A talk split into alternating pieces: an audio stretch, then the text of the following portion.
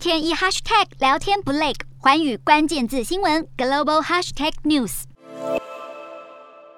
海马式多管火箭系统与 MLRS 都是搭配在机动车辆上的远程火箭炮发射系统，两者的射程最远可达三百公里。如果乌克兰拥有它们，就可以有效轰炸俄罗斯境内目标。提到 MLRS 是指多管火箭系统的缩写，它由美国主导。北约多国合作研发，作为移动火箭炮发射器，MLRS 的发射距离比乌克兰目前控制的任何系统都远上好几十公里，不过重量却高达二十五公吨。至于 HIMARS，又称为海马式，它是高机动性多管火箭系统的缩写。相较于 MLRS，是一种轻型多管火箭炮，射程与 MLRS 相当，被称为是 MLRS 的精简版，重量也比较轻，只有十五公吨。，MLIS 与海马式最大差别在于底盘构造 MLIS 在履带底盘上移动，海马式是在轮式底盘上移动，对海马式提供更高的机动性。MLRS 搭配两座六连装火箭发射器。海马式因为构造轻便，只能搭配一座六连装火箭发射器，较为轻便、移动便捷的海马式，虽然发射器比 MLRS 少了一座，但是它在全自动模式下的发射准备时间却比 MLRS 快了四倍，